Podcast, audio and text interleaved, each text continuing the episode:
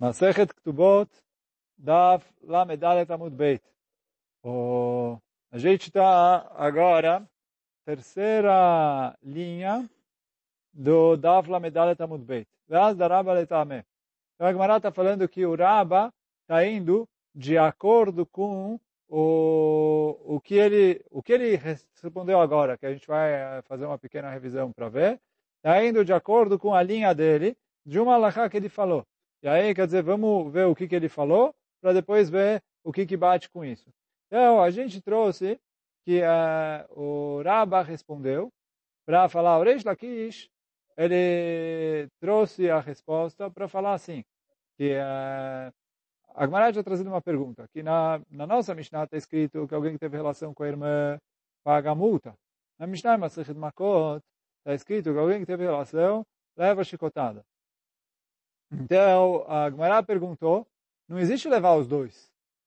Quer dizer, assim é a regra, a Gemara em vários lugares aqui, Masechet Makot, ou não é bem não existe, é uma que tem Rabi Meir e Chachamim. Então, a Gemara perguntou, partindo do princípio que a nossa Mishnah vai de acordo com Chachamim, a Gemara perguntou como é que uh, ele leva os dois.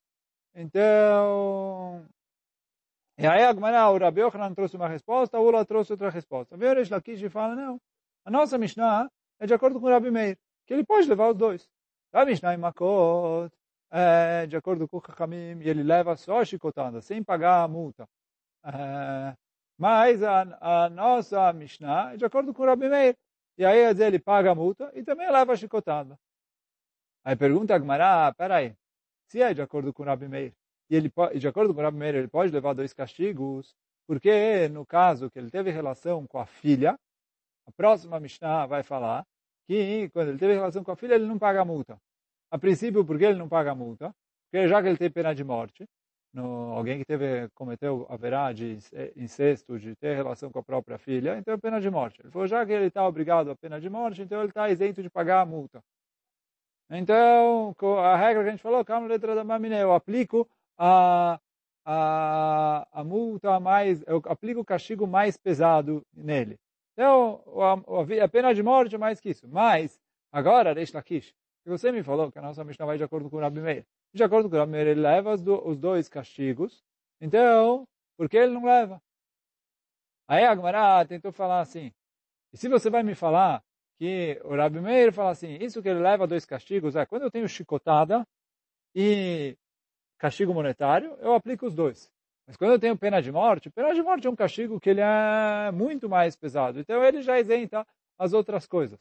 Você vai falar que para Rabi Meir é assim, e aí com isso você resolveria a nossa Mishnah. Porque ah, quando ele teve relação com a filha, que é pena de morte, ele não paga a multa. Pergunta a Agmará, que eu vi uma braita, eu estou ainda agora revisando o Daf Lamed Gimel Amud Beit. Então, pergunta a Gemara, que tem uma braita que está falando que alguém que fez uma shkita para Avodazara, ou alguém que fez uma shkita no Shabbat, quer dizer, desculpa, alguém não, um ladrão que roubou um animal e fez a shkita nele, que normalmente quando você rouba um animal e faz a shkita nele, você precisa pagar uma multa de quatro ou cinco vezes, dependendo do tipo de animal. Então, só que vem a Braita e fala que se ele fez a shkita no Shabbat, ele está isento de pagar a multa para Chachamim. Mas Rabi Meir fala que ele paga a multa. Então, fala, o que, que eu vejo? Que mesmo com pena de morte, Rabi Meir manda pagar a multa. Aí a Gemara falou, não, não, não, não. Ali está falando que ele mandou outra pessoa fazer o abate para ele. Por isso ele paga a multa. Mas se foi ele mesmo, aí Rabi Meir isentaria no caso de pena de morte. Aí a Gemara foi, voltou, foi, voltou para tentar explicar a Braita falando que é outra pessoa que fez o abate. Aí chegou o Rabba no finzinho do Daf Lamedalet Amud Aleph, eh, que agora é o que a gente está. Chegou o Rabba e falou, esquece, não precisa de todas essas respostas. A Braita ali está falando que o próprio ladrão abateu o animal. E mesmo assim ele precisa pagar multa. E a gente perguntou que de acordo com o Rabi Meir, se ele leva a pena de morte, ele não leva também a pena monetária.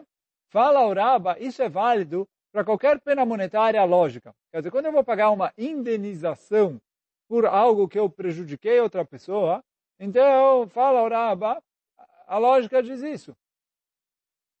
Mas, e é isso que o Raba está vindo falar aqui, uh, o Raba falou, no caso de a multa de pagar quatro ou cinco vezes o que ele roubou, ele falou, isso não tem lógica. Qual é a lógica de ele pagar quatro ou cinco vezes? Quer dizer, isso é uma novidade que a Torá colocou. Ele falou, e já que é, é uma coisa que é exceção, ela é fora das regras. Então, ele falou, apesar de que quando eu tenho dois castigos, um castigo monetário e uma pena de morte, eu aplico pena de morte e eu isento ele do castigo monetário, mas quando é um knas, eu aplico os dois castigos. Então, fala o Rabba, assim eu explico a Braita, e fica a regra é que normalmente o Rabi Meir fala que em pena de morte ele está isento de castigo monetário. Mas quando o castigo monetário é como aqui o Knas, de quatro ou cinco vezes, então aí eu aplico os dois castigos. E por isso, mesmo que ele leva a pena de morte, ele precisa pagar a multa de quatro ou cinco vezes. Então, isso foi a última coisa que a gente estudou, que falou o Raba. E aí vem a Gemara agora, começando de novo na terceira linha, e fala, Veaz da Raba letame, que o Raba está indo coerente com o que ele falou. Por quê? Raba, o Raba falou para a gente a seguinte alahá. Ayag diga no vlo, o tvachou Shabbat, chayav. Então, assim, se ele tinha roubado um cabrito, roubou durante a semana, e aí ele foi lá e abateu esse cabrito no Shabat. Quer dizer, ele fez a shkita para ele, e aí, quer dizer, como a gente falou, na hora que ele faz a shkita, ele obriga a pagar uma multa de quatro ou cinco vezes, dependendo do tipo do animal. Quer dizer, é, é, quatro vezes para o boi e cinco vezes, não, desculpa, ao contrário, quatro vezes para o carneiro, cinco vezes para o boi. Então ele roubou antes e ele abateu no Shabat, fala ao Raba, ele precisa pagar a multa. Porque ele precisa pagar a multa, porque mesmo que o Shabat é pena de morte, aqui é uma multa, e como a gente acabou de falar, o Raba fala que, de acordo com o Rabi Meir, a pena de morte não isenta a multa. Quer dizer, apesar de que a pena de morte isenta obrigações monetárias, mas essa multa, que é uma novidade, que não tem é, um, tipo, é Xerata Katuv, é uma regra da Torá, que não tem um motivo lógico de por que ele vai pagar isso, então é, é, ele precisa pagar mesmo em caso de pena de morte. Então por isso ele falou, se ele roubou durante a semana e abateu no Shabat, ele precisa pagar. Por quê? Ele falou assim, o roubo, ele roubou durante a semana. Então, obrigar a pagar o roubo, ele já precisa, ele já está obrigado a pagar. Agora, o que que ele se ficou obrigado no Shabat é só a multa. A multa, ele não se isenta dela, ele não se isenta dela quando ele faz, eh, ganha junto com ela a pena de morte. Agora, fala o Raba, mais uma alahá, que a princípio parece que contradiz o que, que a gente falou, mas a gente vai ver que encaixa direitinho.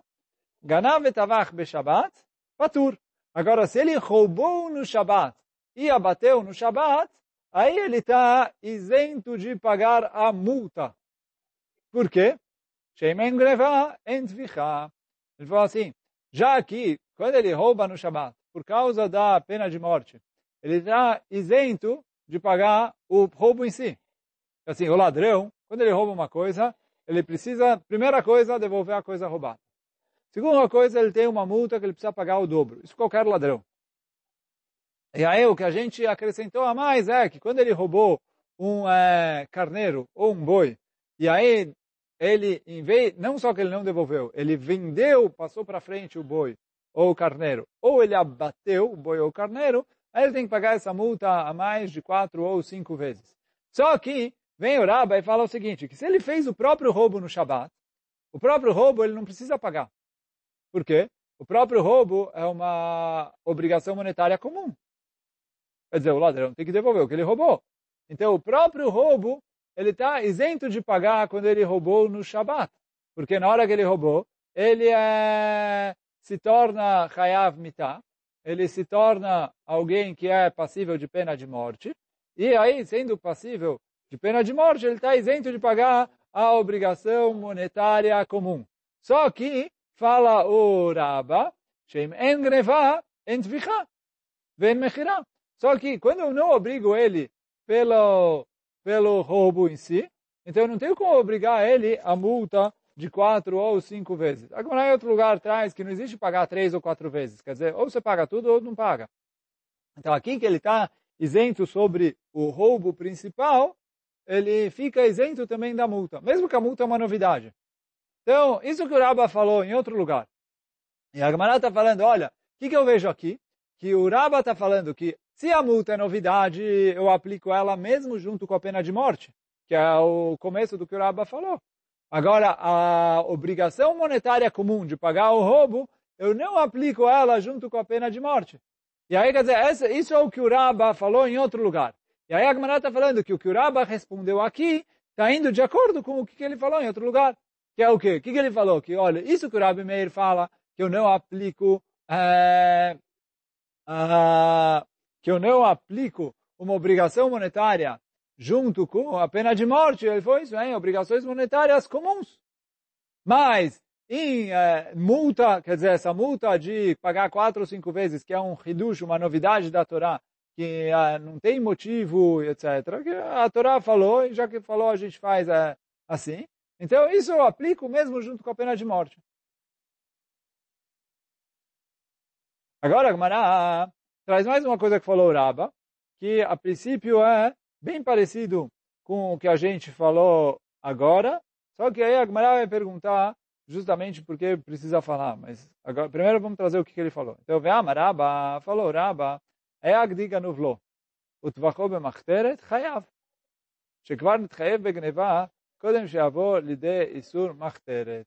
Fala assim, tem uma lei que se chama Baba Machteret. O que, é Baba Machteret?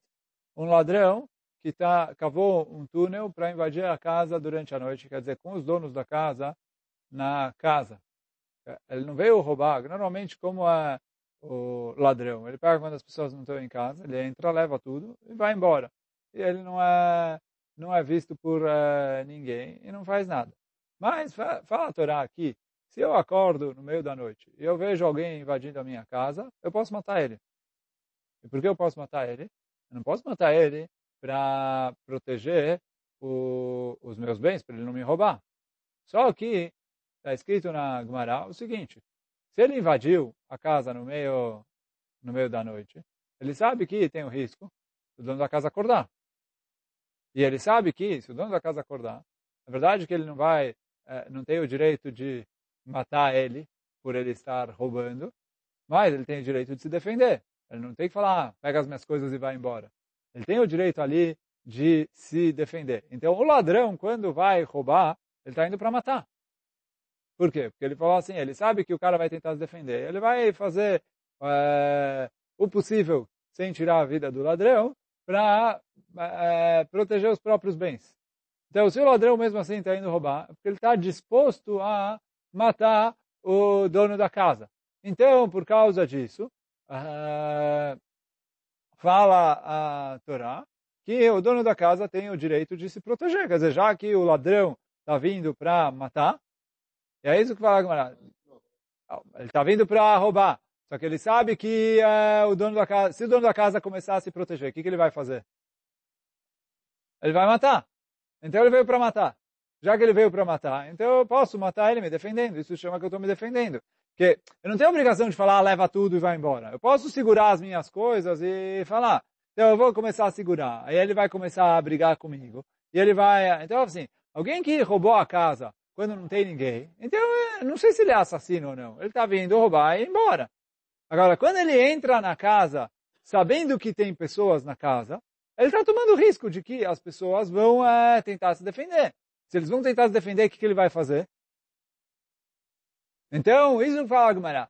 A, a, a explica os psukim assim, que se o dono da casa tem certeza absoluta que o ladrão não vai matar ele, então aí ele não precisa, é, ele não pode matar o ladrão. Então não precisa. Aí ele não pode matar o ladrão, porque ele tem certeza absoluta que o ladrão não pode matar ele. Não, não, não vai matar ele. Mas normalmente, o caso normal do ladrão é o ladrão entra assim, ele entra para matar. E já que ele entra para matar, então o dono da casa pode defender a própria vida, tirando a vida do ladrão. Então isso é a lei de Baba Machteret, que é que eu posso matar o ladrão para me salvar. Agora vem a e fala assim, que o ladrão já tinha um cabrito que ele tinha roubado. E aí ele estava ali entrando, não sei se em outra casa ou na casa do mesmo cara que era o dono do cabrito e etc. Mas ele estava ali no túnel, é, invadindo a casa, é, invadindo a casa para roubar. De modo que, naquele momento, podem matar ele. Então ele falou assim, já que naquele momento podem matar ele, se naquele momento ele abateu o cabrito, mesmo assim, ele precisa pagar a multa do, do cabrito. Por quê?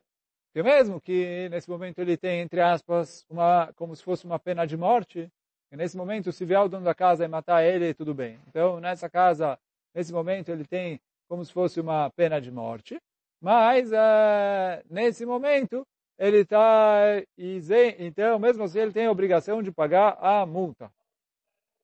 Porque porque ele já tinha feito o roubo antes de entrar no túnel para roubar essa outra casa.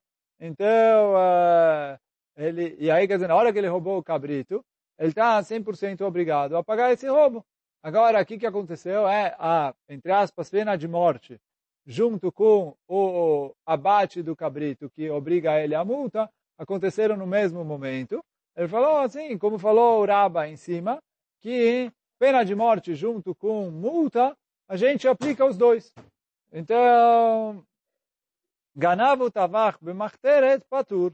Se ele é, roubou e abateu no túnel, quer dizer, durante o roubo que ele estava fazendo, aí ele está isento de pagar a multa de quatro ou cinco vezes. E por quê? Ele falou, já que ele poderia ser morto na hora que ele roubou e na hora que ele abateu, então, isso se chama que, entre aspas, ele teve a pena de morte. E aí, quer dizer, quando ele tem uma obrigação, igual o Rabba falou em cima, se ele teve uma obrigação monetária junto com a pena de morte, e aqui no, no caso a obrigação monetária é o próprio roubo, junto com a pena de morte, então ele está isento de pagar a obrigação monetária, e automaticamente ele não paga o resto da multa, porque se ele não paga o principal, o capital no próprio roubo, ele não precisa pagar a multa de quatro ou cinco vezes, porque aí sem o capital já fica três ou quatro, e Kamim aprendem que quando ele paga a multa de quatro ou cinco vezes, tem que ser quatro ou cinco vezes, não dá para ele pagar uma parte só. Então ele tem que pagar a multa inteira. Quando não tem a multa inteira, ele está isento. E aí vai lá Gamara, o Tzricha. E precisava falar os dois casos. Por quê? Deashmuinan Shabbat, se tivesse escrito só o Shabbat, Mishum de Isura Isurolam, eu ia pensar que o Shabbat isenta ele de pagar o roubo, porque o Isura, a proibição do Shabat é uma proibição para sempre. Então, aqui precisa explicar um pouquinho. Quer dizer uma proibição para sempre? Todas as proibições da Torá são para sempre. As mitzvot da Torá não caducam. Aqui não está falando de uma questão da mitzvah da Torá caducar, mas que a pena de morte do Shabat não tem data de validade. Na hora que o cara fez Kilul Shabat, as testemunhas vão advertir ele se é, ele mesmo assim foi lá e fez Hilul Shabbat na frente das testemunhas. Se depois de um mês, dois meses, um ano, cinco anos, dez anos, os testemunhas vierem no Bedin testemunhar e provarem, etc., é, eles vão aplicar a pena dele, pelo que ele está obrigado, pela pena que ele fez. Então isso é na proibição do Shabat. Agora, na proibição do roubo, o, o ladrão só pode ser morto se ele foi pego durante o flagrante. Por quê? Porque aí tem o risco dele matar, ou, aí ele está colocando em risco, em risco a vida do dono da casa. Depois que ele fugiu, saiu, etc., ele não está mais colocando em risco ninguém. Ele entrou, saiu, fugiu. Ninguém viu ele, ou viram ele, mas não conseguiram pegar ele. Ele fugiu. Ele já não está colocando mais a vida de ninguém em risco. Aí é um roubo normal, que você castiga ele como qualquer ladrão. Mas não tem, ele não tem mais pena de morte. Então isso que fala Gamara. Eu ia pensar que Shabbat, que isurou isurolam. Shabbat, que é uma pena de morte, que é pena de morte no Beidin. Então aí sim eu isento ele de pagar o, o, o roubo e o resto, e aí e, e, eu isento ele e o resto, a multa de três, de quatro ou cinco vezes. Então ele fala assim, Shabbat, de Isura Isurolam, Aval machteret de isur. Agora, no caso de machteret, que é uma proibição, quer dizer, a pena de morte ele é só temporária. Quer dizer, é só se ele é pego em flagrante, ele tem pena de morte. Então eu poderia pensar que eu não ia isentar eles. Se ele tivesse falado só a de machteret, eu ia pensar, Mishum de machtarto zoi atrato, porque na hora que ele está ali no túnel, ele já está, entre aspas, advertido. Quer dizer, quando o ladrão vai roubar, ele está se colocando numa situação de risco. Quer dizer, ele já está advertido que se, se ele piscar o olho ali, desligar, etc., alguém pode matar ele, porque as pessoas ah, sabem que ele está indo para ou matar ou morrer. Porque ele, ele sabe que o dono da casa, se vê o que está acontecendo, vai fazer o possível para defender o próprio patrimônio. E aí ele está indo lá para matar. Já que ele está indo para matar, então ele está indo para morrer também. Então aí eu falo que isso isenta ele de, uh, de pagar. Aval Shabbat de Bayatra, em Malo. Agora o Shabbat, que ele precisa uh, que ele precisa ser advertido, eu poderia pensar que, uh, que eu não, não isento ele do roubo, principalmente se não teve a advertência e não vai ter a pena de morte, como a gente vai ver na sequência aqui, o Shabat não uh, a pena de morte isenta de pagar obrigações monetárias, mesmo quando ela não é aplicada. Como a gente vai ver na sequência, não hoje, né? já vai ficar para amanhã. Mas, uh, então, aí eu poderia pensar que que, uh, que aí não, não ia isentar ele, então por isso o Rabba precisou falar os dois casos. Então tá bom, por isso fala Agmará, Emaló Tzricha, precisa dos dois casos. Aí vem Agmará e fala, Amaraf Papa. Uh, vem o Rav falou o seguinte, הייתה פרה גנובה, לא הוטבחה בשבת, חייב. שכבר נתחייב בגניבה קודם שיבוא לידי איסור שבת. Então ele fala assim, se ele já tinha roubado uma vaca, e ele abateu ela no Shabat, então ele precisa pagar a multa de quatro ou cinco vezes, porque o roubo ele já tinha feito antes do Shabat, e conforme o Rava, que o, o, a multa de quatro ou cinco vezes, mesmo que ele fez no Shabat, a pena de morte do Shabat não isenta ele dessa multa. Tá,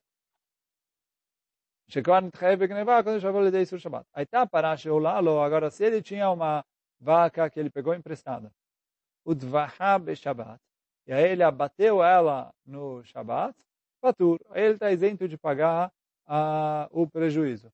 Por quê?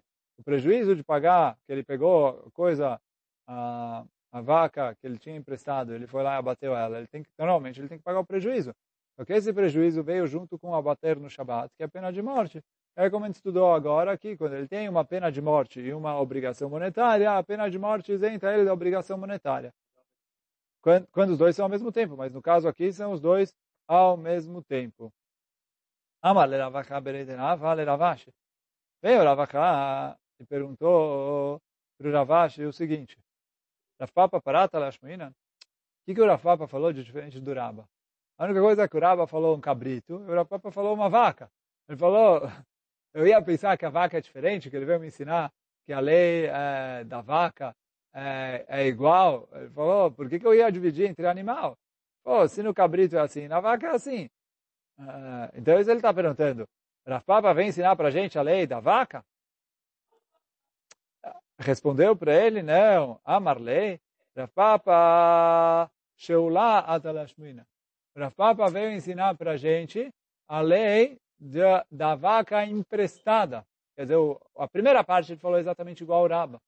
Só que ele usou isso como uma introdução para a segunda parte, que é para para a segunda parte do que ele é, é para a segunda parte do que ele falou, que é o, o quando ele tem uma vaca emprestada, que porque ele veio ensinar que, ele, que as duas obrigações vieram juntos. Ah, é meio óbvio, né? Na hora que ele matou era Shabbat.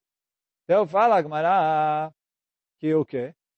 Amarle, Rafapa, Sheulata, Rashmuinan. Porque saca a Tachamina poderia pensar, Oir ve Amar Rafapa. Rafapa falou uma alahá assim, Mishat Meshicha Udeit Chayev La Bimzonotea. A pessoa que pega emprestado, na hora que ele puxa a vaca para para confirmar o empréstimo, quer dizer que ele pegou a vaca para ele, que aí levou para casa dele, levou etc, para usar a vaca, etc. A partir daquele momento, ele é como se fosse o dono da vaca para, quer dizer, óbvio que ele não é o dono, e que a vaca continua pertencendo ao dono dela. Só que ele, a partir desse momento, tem a obrigação de alimentar a vaca. Quer dizer, o dono tem a obrigação de alimentar a vaca. Na hora que ele te emprestou, então, quando você puxou, eh, você adquiriu a vaca para ter em relação à obrigação de alimentar ela. Eu poderia pensar, e é isso que fala a Gemara, eh, Acharam, eu poderia pensar, Mishat Sheila Itchaev Bonasea, que na hora que a pessoa pegou a vaca emprestada, e isso não foi no Shabat, ele se comprometeu a devolver, independentemente de como acontecer o prejuízo dela. Porque Shoel, a pessoa que pega emprestado, é chayav de pagar o prejuízo de qualquer jeito. Então, eu poderia falar que o momento que obriga ele a devolver a vaca é o momento que ele pegou ela emprestada. Isso não aconteceu no Shabat. Então, depois, se ela morreu no Shabat, morreu no negócio, mesmo que ele abateu no Shabat, eu poderia pensar que ele tem a obrigação de pagar, porque eu não falo que a obrigação monetária e a pena de morte vieram de maneira simultânea, porque eu poderia pensar que a obrigação monetária foi lá atrás, quando ele assumiu o empréstimo. Kamash Malan veio ensinar a gente que não. Eu vou atrás do momento do abate. Já que não, porque ele falou na hora que ele abateu. Agora só o Raj esclarece aqui, aqui não precisa pagar quatro ou cinco vezes, porque ele não é ladrão. É, aqui ele tem que pagar o valor do animal, porque ele não é ladrão, ele é, é quer dizer, ele é alguém que pegou uma coisa emprestado. E aí na hora que ele abateu, ele está tipo prejudicando a coisa do dono. E aí é, mas o que eu estou falando é a lei dele é igual qualquer qualquer pessoa que pegou emprestado e não devolveu. Então, quer dizer, mesmo que ele quebrou de propósito, é, ele é considerado como alguém que prejudicou. É, se eu vou lá e, e, entro na casa de alguém, não roubo, pego lá e dou um tiro na vaca, eu tenho que pagar o prejuízo. É, então aqui também ele é um, é, como se fosse um mazik. Mas, uh, ou, ou, quer dizer, no caso do Shoel, ele é real de qualquer jeito, mesmo que não foi de propósito que ele abateu. Mas, o, o, o, e aí, quer dizer, por isso, ele tem que pagar aqui uma vez. Mas o negócio é que o Rapapa vem ensinar que a obrigação monetária recai no momento do abate, e não na hora que ele puxou a vaca antes.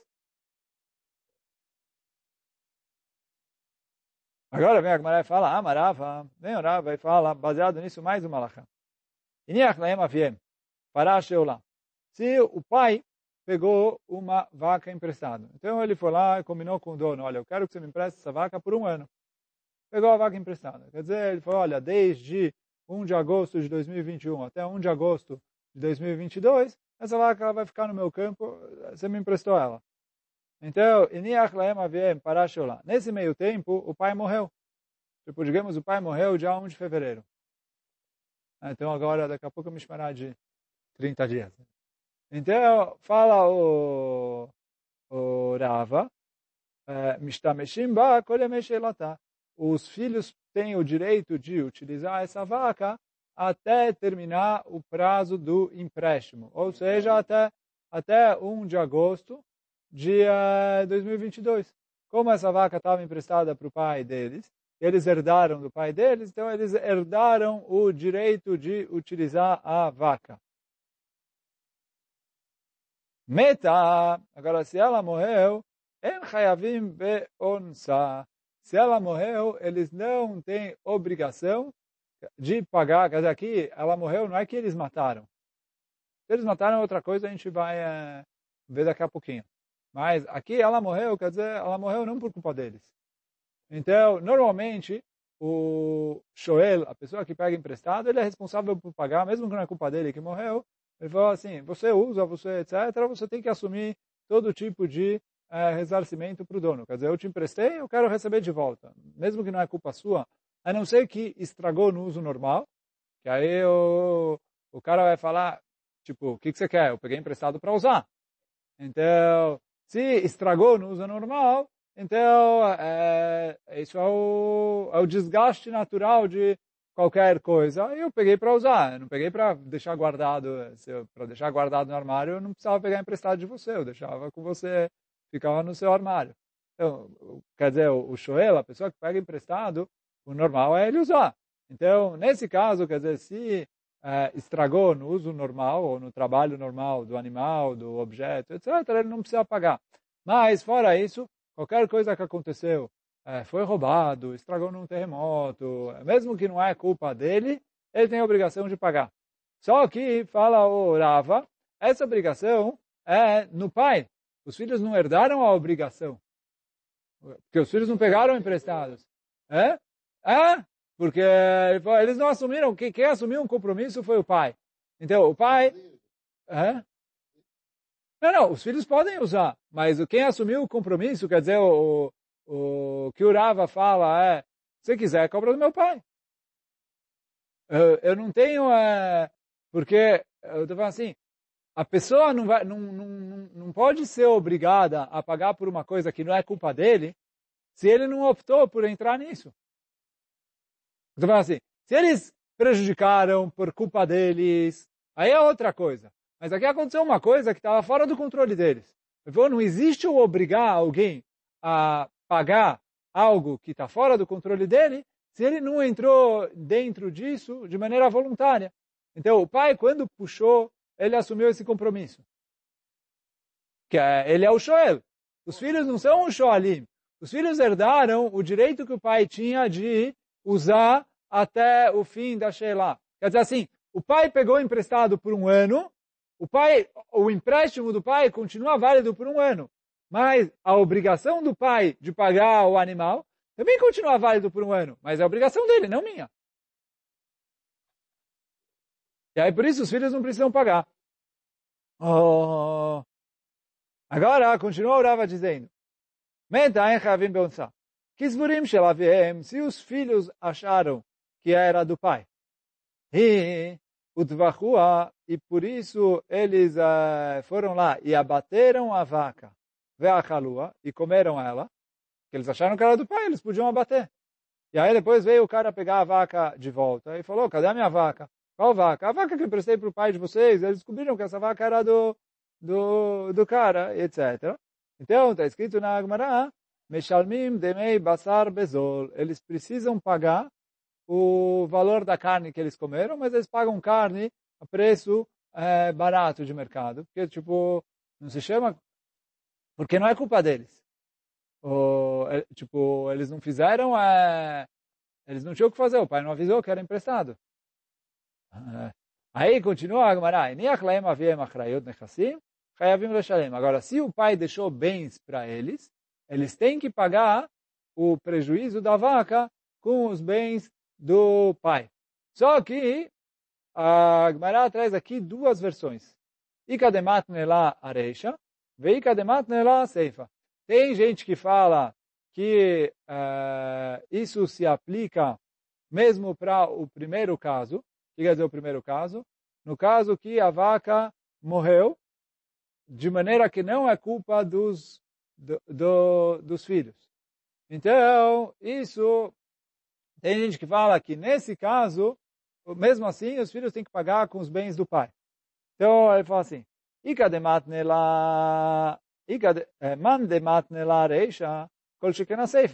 Quem fala aqui, mesmo o caso que não é culpa deles, eles é, precisam pagar, mas ainda que o caso no final, que eles foram lá e abateram, que também não é culpa deles, mas é culpa do pai, porque o pai deveria ter avisado que a vaca era emprestada. Ele devia ter deixado isso escrito em algum lugar, ou avisado antes de morrer, etc. Para os filhos saberem, cuidarem, etc. E devolverem para o verdadeiro dono.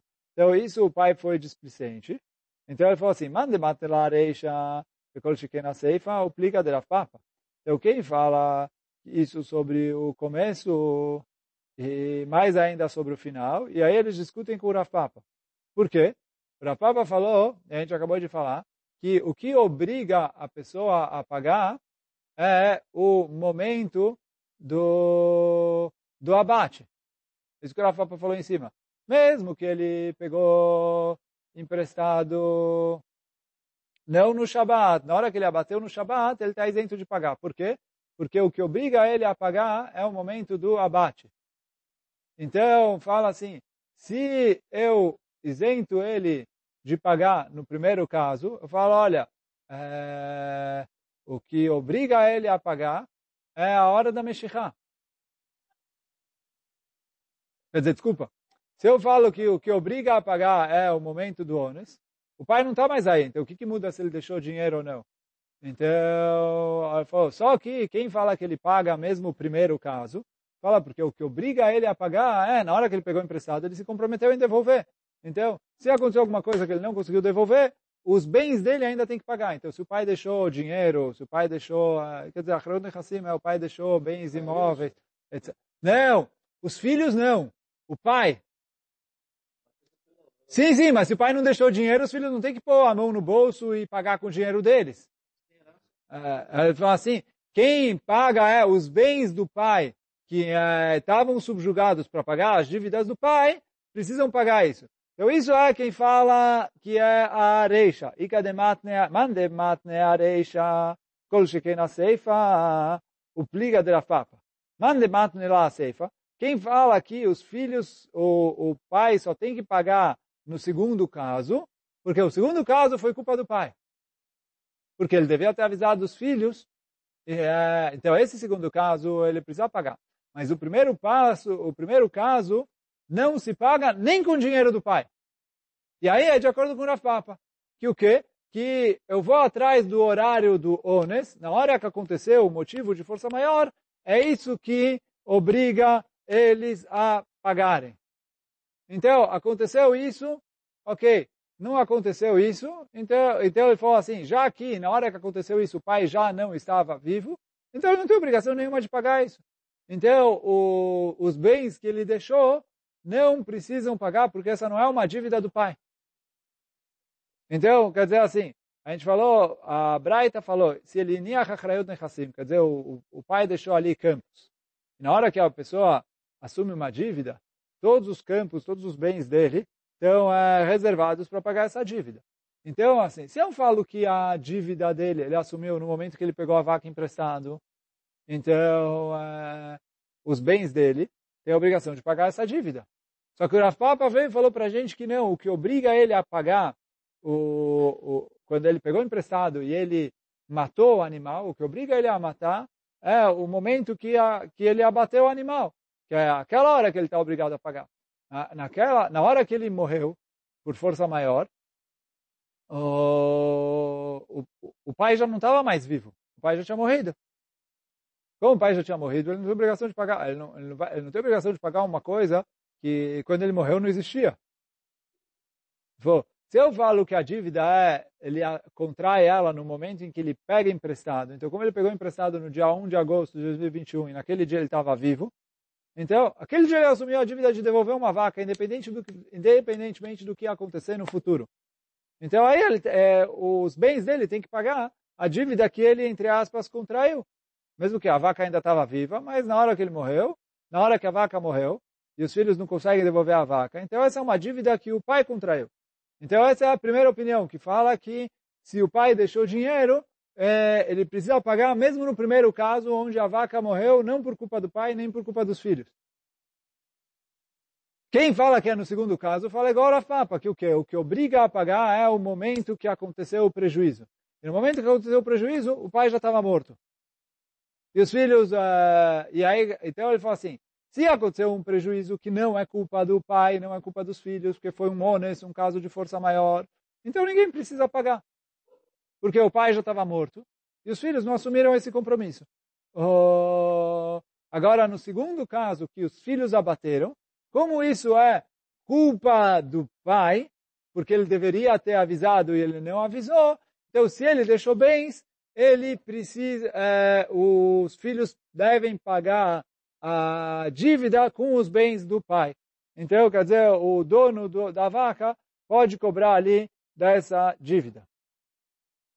E é isso que fala a Gemara. Mande matne lá seifa. A segunda opinião que fala que ele só paga a dívida eh, no segundo caso, que foi culpa dele.